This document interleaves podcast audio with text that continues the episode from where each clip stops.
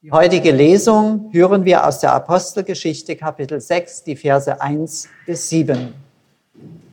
Es ist zugleich der heutige Predigtext. Als die Zahl der Christen in Jerusalem zunahm, erhob sich ein Murren unter den griechischen Juden in der Gemeinde gegen die hebräischen, weil ihre Witwen übersehen wurden bei der täglichen Versorgung. Da riefen die Zwölf die Menge der Jünger zusammen und sprachen, es ist nicht recht, dass wir für die Mahlzeiten sorgen und darüber das Wort Gottes vernachlässigen. Darum, ihr lieben Brüder, seht euch um nach sieben Männern in eurer Mitte, die einen guten Ruf haben und voll Heiligen Geistes und Weisheit sind, die wir bestellen wollen zu diesem Dienst. Wir aber wollen ganz beim Gebet und beim Dienst des Wortes bleiben.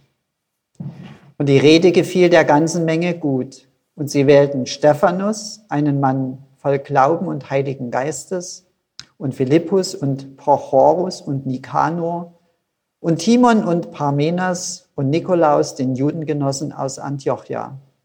Diese Männer stellten sie vor die Apostel, die beteten und legten die Hände auf sie. Und das Wort Gottes breitete sich aus und die Zahl der Jünger wurde sehr groß in Jerusalem. Es wurden auch viele Priester dem Glauben gehorsam. Worte der Heiligen Schrift. Wir haben den Predigtext gehört von dem Mohren in der Gemeinde und wie die Gemeinde dieses Problem angegangen ist. Der Herr segne uns dieses Wort. Amen. Ihr Lieben, wenn wir gefragt werden, dann zögern wir zwar kurz, aber schütteln sofort den Kopf, wenn einer sagt, ähm, gibt es irgendeine Familie ohne Probleme und Konflikte? Sagen wir, nee. Und die Familie ist ja so der engste Kreis, in dem wir so denken. Und wenn man dann den Kreis ein bisschen größer zieht, gibt es irgendein Dorf, ohne und eine Stadt oder ein Land ohne Streit und Konflikte, sagen wir so, natürlich gibt es das nicht, da gibt es immer irgendwie etwas. Und wenn wir in die Welt hinausgehen, dann sind wir natürlich jetzt besonders betroffen. Der Krieg ist so nah, es, es ist ein Streit, ein Krieg und wir sagen, es gibt im menschlichen Zusammenleben, auch im Großen und Kleinen, das gibt's also keine konfliktlose, kein konfliktloses Miteinander. Also ich will damit sagen, wir müssen erstmal feststellen, wo Menschen zusammenleben, da gibt es auch Konflikte. Und jetzt gucken wir mal auf die Gemeinde, die Kirche, also die Menschen, die darum ringen, ich nenne es mal so, Gott treu zu sein, an Jesus zu glauben, nach Gott suchen. Und da spüre ich den starken Wunsch, der ist in mir, aber auch in vielen. Also in der Kirche müsste es anders sein. Die Christen, die doch von Jesus wissen und von Versöhnung und Vergebung und dort sollte das nicht so ein äh, Streit sein. Die Kirche, die wünscht man sich, so die Gemeinde, das Miteinander, das sollte doch wenigstens der eine konfliktfreie Raum sein.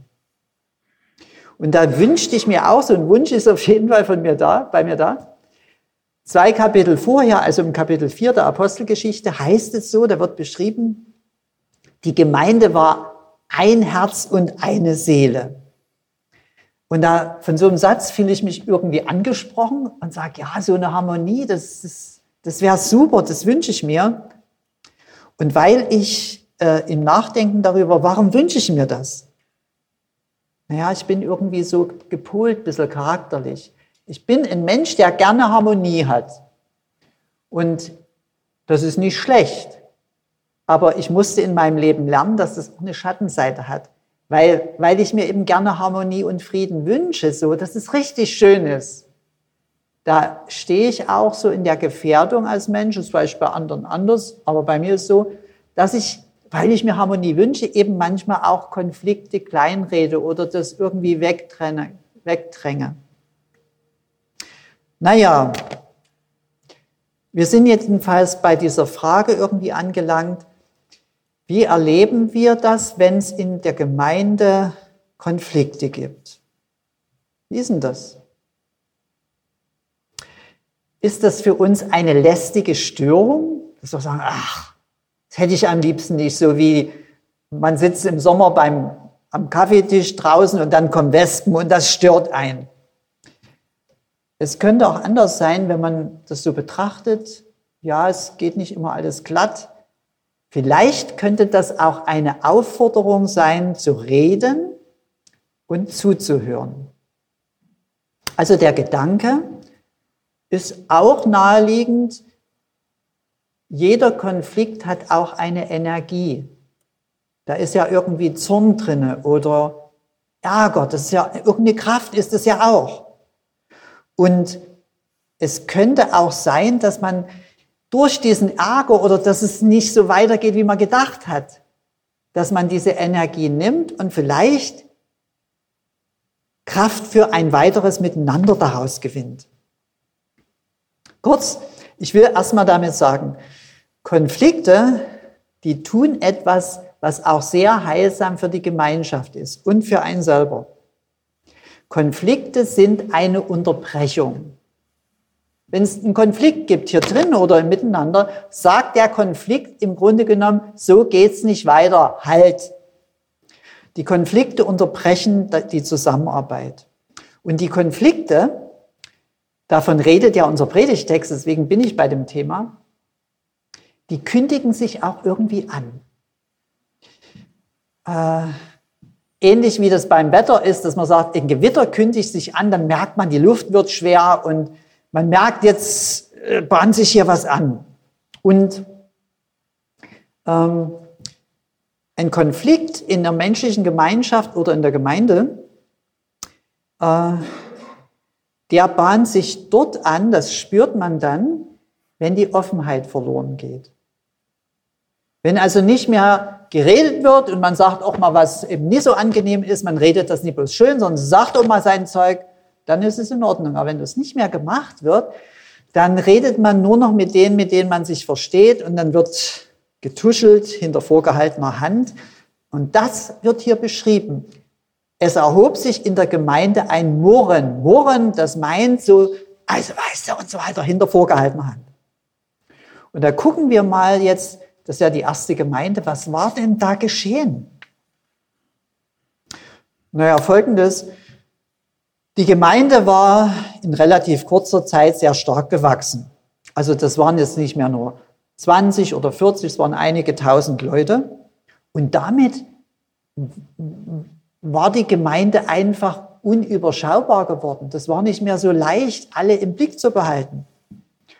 Und hier wird uns genauer erzählt, da kamen sozusagen zu den aramäisch sprechenden Juden griechisch sprechende Juden. Die hatten auch zum Glauben an Jesus gefunden. Also das waren zum Teil Leute aus den fernsten römischen Provinzen. So, nun kam das zusammen, Sprachschwierigkeiten, Fremdheit, andere Gebräuche. Hier wird von zwei Gruppen berichten, den, berichtet, den Hellenisten, also den die dieses Griechisch gesprochen haben und den Hebräern, die das Aramäisch gesprochen haben. Wir würden heute sagen, ja, es gab in der Gemeinde plötzlich, das heißt innerhalb paar Jahre, eine große Gruppe Fremder von Zugereisten und dann eben die Einheimischen. Und weil das ein bisschen unüberschaubar geworden war, gab es, so wird hier erzählt, einen Verteilungskonflikt. Verteilungskonflikte. Das nicht ohne, dass man sich ungerecht behandelt fühlt. Der eine mehr, der andere weniger hat und irgendwie so. Und hier war es so, die hatten das schon ganz gut organisiert. Die Essensverteilung lag, weil das schon immer so war, von Anfang an, in den Händen der Organisation der einheimischen Hebräer. Und die griechisch sprechenden Witwen, wird hier erzählt, die werden übersehen. Das, das macht schon nachdenklich. Am schwächsten Punkt, also die Witwen von draußen, das waren damals sehr rechtlose, die hatten nie viel Rechte, Die Witwen von draußen werden übersehen, also am schwächsten, am schwächsten Punkt einer Gemeinschaft sammelt sich das Konfliktpotenzial. Nicht bei den Starken, sondern bei den Schwachen. Die Witwen waren wirklich angewiesen, es gab nichts mit Versicherung oder Krankenkasse oder sowas. Und da wird hier erzählt, manche bekommen weniger als die anderen, manche bekommen gar nichts. Da kann man überlegen, war das unbeabsichtigt? Oder liegen da tiefere Gründe vor? Da muss man ehrlich sein, bei uns Menschen ist alles möglich. Hier wird es so erzählt. Als die Zahl der Christen in Jerusalem zunahm, erhob sich ein Murren unter den griechischen Juden gegen die hebräischen, weil ihre Witwen übersehen wurden bei der täglichen Versorgung. Übersehen. Und dass das so erzählt wird, das ist ganz offensichtlich, hier liegt nicht eine einmalige Panne vor, das kann schon mal irgendwie einen Tag passieren, da geht alles schief. Hier liegt ein Dauerzustand, wir sagen ein Missstand vor. Und da schlug es bei den zwölf Aposteln 13. Die sagten, so irgendwie, ja, so geht's nicht weiter. Jetzt so die Frage, ich habe mich gefragt, ich frage euch, wie reagieren wir auf murrende, unzufriedene Menschen in der Gemeinde? Was machen wir denn dann? Wie, was macht denn das mit uns? Was macht's mit mir?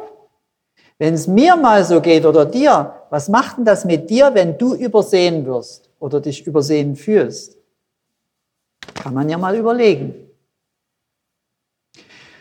Aber hier wird dann auch erzählt, dass diese leisen Töne, Murren sind ja leise Töne, die werden nicht überhört.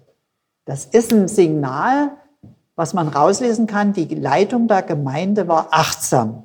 Das ist erstmal positiv. Und das nehme ich auch so mit für uns, dass wir sagen, die Leitung der Gemeinde ist achtsam. Ist das so? Und hier ist es so, weil sie achtsam ist, macht die Gemeinde dieses, dieses pädagogisch sehr gut. Die machen aus Betroffenen Beteiligte. Denn die sieben Männer, die jetzt äh, gesucht und äh, berufen werden, die mit den Versorgungsaufgaben beauftragt werden, das sind jetzt keine Einheimischen, das sind die Zugereisten, die stammen alle, die sieben Männer, aus der Fraktion der Griechischen. Das ist was Wichtiges. Ich finde, das kann man auch so machen heute.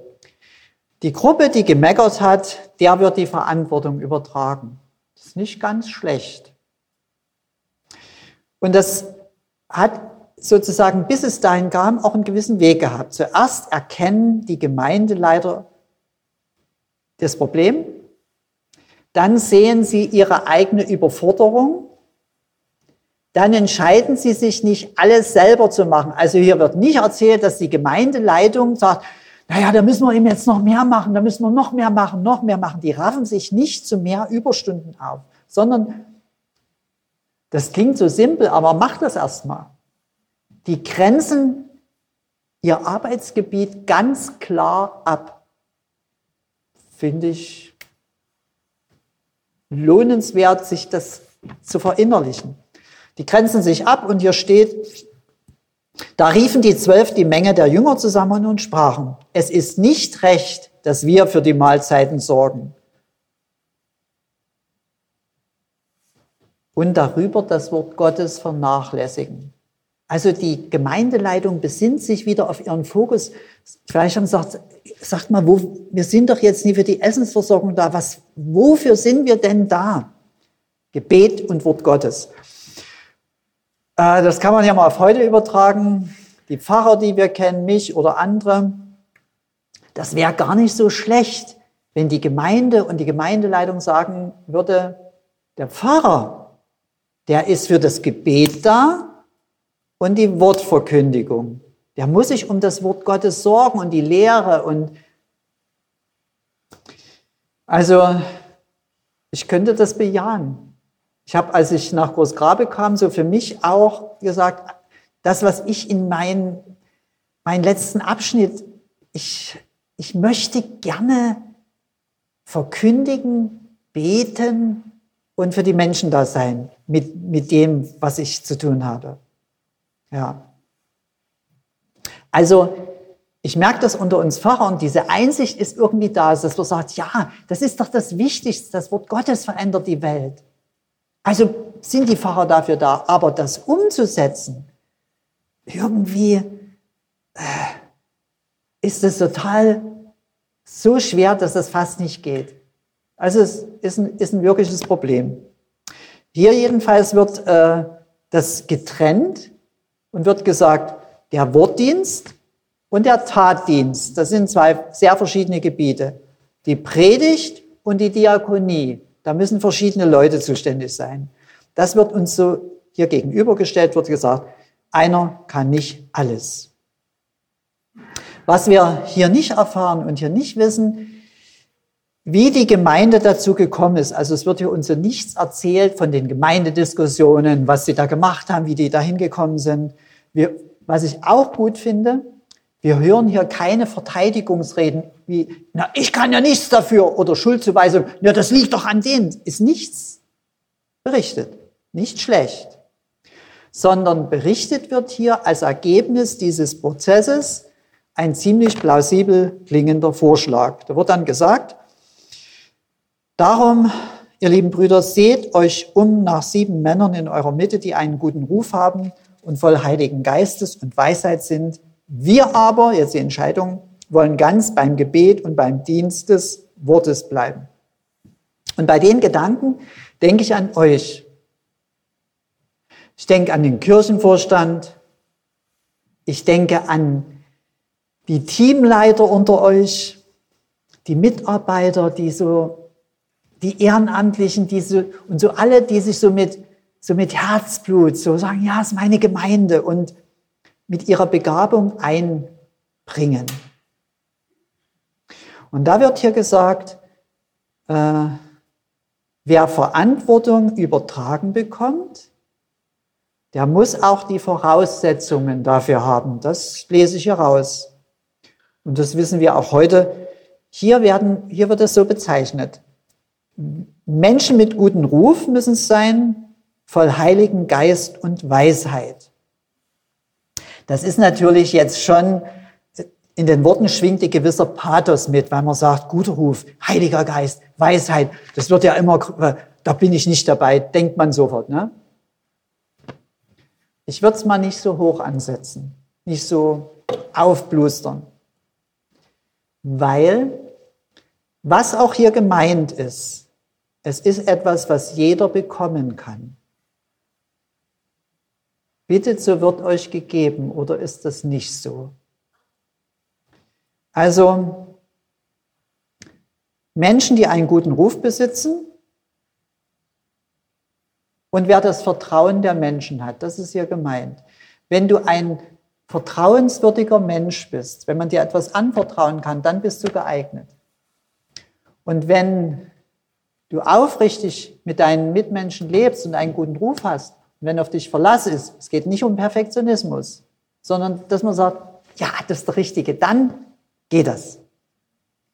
Hier steht dann so, und Menschen, die voll Heiligen Geist sind, das würde ich auch nicht zu groß sehen, sondern es ist einfach, dass Gott uns hilft. Denn Gottes Geist, ob du den Heiligen Geist in dir trägst, das trägst du bestimmt, aber ob er in dir reden und wirken darf, das kannst du an einem erkennen. An der Liebe. Daran erkennst du es. Wer aus der Liebe lebt, denkt und handelt, der ist vom Heiligen Geist geleitet. Also das kann man doch, wenn, man, wenn es um den Dienst in der Gemeinde geht, das kannst du dir doch von Gott erbitten, wenn du denkst, naja, ich weiß, ich taug eigentlich nie so richtig dazu. Von sich aus taugt sowieso niemand dazu. Aber wenn man sich das von Gott erbittet, dann kriegt man das. Also, die Weisheit wird hier benannt. Was ist eine Weisheit? Das ist doch sowas wie menschliche Reife.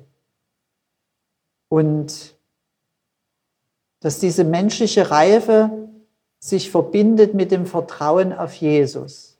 Dass man nie nur auf sich selber baut, sagt, ich habe viel Erfahrung und so weiter. Dass man nicht nur aus seinen Erfahrungen sagt, jetzt helfe ich, jetzt bin ich in der Gemeinde, sondern dass man sagt, ich habe meine Erfahrungen und ich vertraue auf Jesus. Beides gehört zusammen und dann spricht die Bibel von Weisheit. Und Weisheit erkennt man ja auch an vielen kleinen Dingen, zum Beispiel, wer zuhört und nicht immer nur dazwischen plappert. Das ist Weisheit.